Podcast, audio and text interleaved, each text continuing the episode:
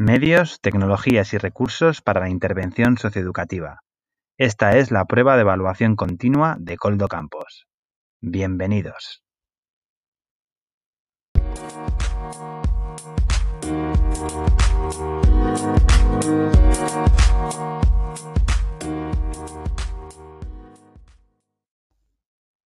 Bienvenidas, bienvenidos una vez más a este pequeño podcast que dedico a mi prueba de evaluación continua en la asignatura Medios, Tecnologías y Recursos para la Intervención Socioeducativa. En este segundo episodio intentaré abordar la fundamentación teórica de la experiencia elegida.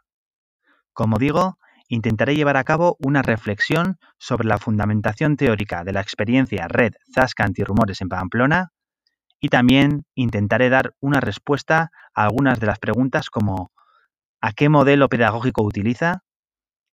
¿Qué estilo de aprendizaje prevalece? ¿O la metodología empleada se ajusta bien a la experiencia?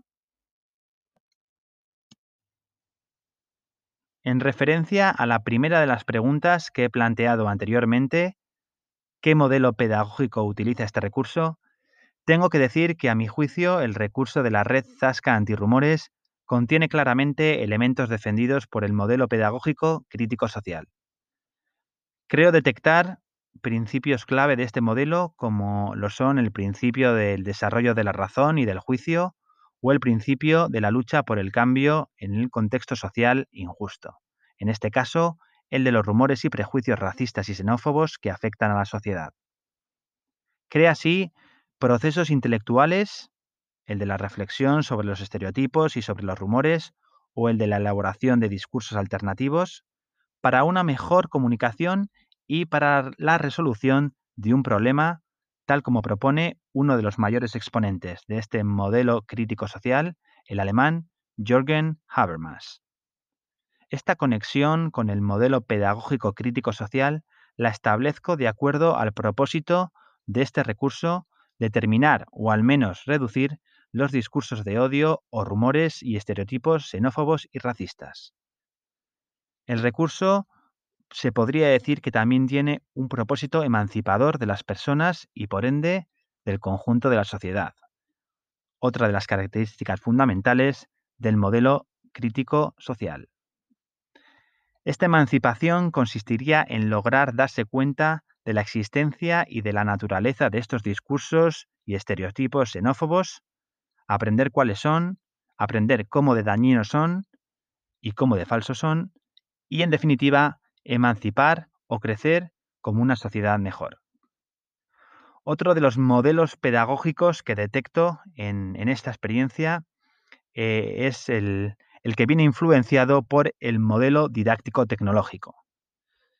En primer lugar, resaltaría algunos aspectos eh, de este modelo que se ven reflejados en el recurso, como lo son el empleo de recursos digitales y tecnológicos al servicio de la educación en valores y el de la mejora de la sociedad.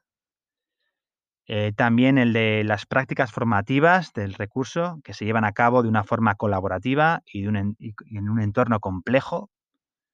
También detecto que este, este, esta experiencia em, comparte otro de, estas, las características de este modelo didáctico tecnológico, como, como es la de promover un proceso de enseñanza, aprendizaje de un carácter sociointeractivo y comunicativo, haciendo valer, haciéndose valer perdón, de recursos tecnológicos para incidir y mejorar eh, una, en una parte de la realidad social.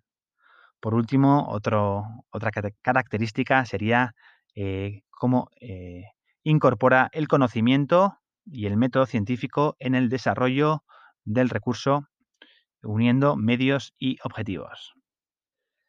En segundo lugar, también puedo discernir el impacto de, este modelo didáctico tecnológico en, esta experiencia analizada en la configuración o en algunos de los elementos que presenta este recurso, como es el caso de que el recurso cuenta con una página web propia, eh, que existe una integración de medios clásicos como son dosieres antirrumores o charlas presenciales que también ofrece este recurso o ofrecía antes de la pandemia y eh, esta integración, como digo, con medios modernos como lo son el uso de las redes sociales o el de la página web.